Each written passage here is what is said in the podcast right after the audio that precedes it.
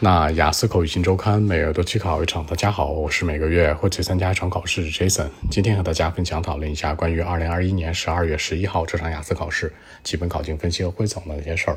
由于是在考场附近录制，难免有些杂音，不要介意。第一个方向听力，今天听力相对来说呢比较传统，而且第二部分当中有地图题。第一部分讲的呢是迪拜的国际学校相关，非常传统，是个填空。第二部分说的是公共设施改善相关，地图加匹配。大家注意，地图又又又出现了。第三个部分呢，说的是花粉过敏相关，单选加匹配，完全都是选择。第四个部分说的是纺织工厂相关与学校合作的一个内容介绍，这是个填空。今天听力呢回归传统题型，第二部分当中又出现地图，大家平时在练的时候要高频注意。第二个方向阅读，今天阅读呢三篇文章，两篇文章三种题型，一篇文章两种题型，比较常规。今天的阅读是中规中矩，听力呢，那第二、第三部分当中可能嗯选择题较多，容易漏听。好，言归正传，阅读三篇文章。第一篇文章讲的是动物的路线相关，是判断加填空；第二篇文章讲的是呢伦敦雾霾相关，是填空配对加上判断；第三篇文章讲的是大数据营销，跟我们的生活相关的，是匹配判断和填空。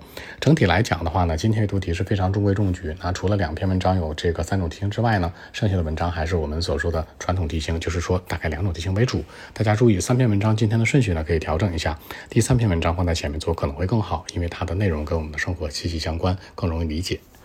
那第三个方向关于写作，今天的写作是小作文传统类的折线图，一个 line graph，讲的是三个国家观看足球比赛的人数对比相关。大家注意折线图要把它的上面的特征写出来，包括它的最高值、最低值、最大值、最小值和整个的波动趋势，一定要把特征写出来。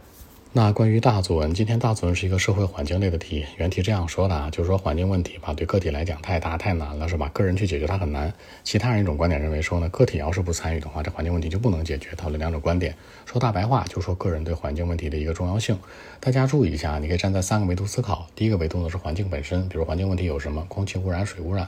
包括工业的一些排放相关。其次呢，站在个人角度，人们有没有环保意识，随手扔垃圾什么的。第三，最重要的是，别忘了，环境要想完全解决，除了个体和这个环境之外，还有一个很重要的因素是企业和政府，也就是企业政府可以作为一个辅助的手段。所以说你在讨论这个题的时候呢，可以站在这三个维度去思考。整体来讲，环境想解决，没有个人是肯定不行的，完全依赖个人也是不行的。最好是个人、企业加上政府去做，可能会更稳妥。你这样进行让步的写法去写，可能让文章更加具有说服力。好，关于今天整体考情分析呢，就是这样的一个基本情况。如果大家有更多的问题呢，还是可以 follow WeChat B 一七六九三九一零七 B 一七六九三九一零七。希望今天这样期节目可以带给你们帮助，谢谢。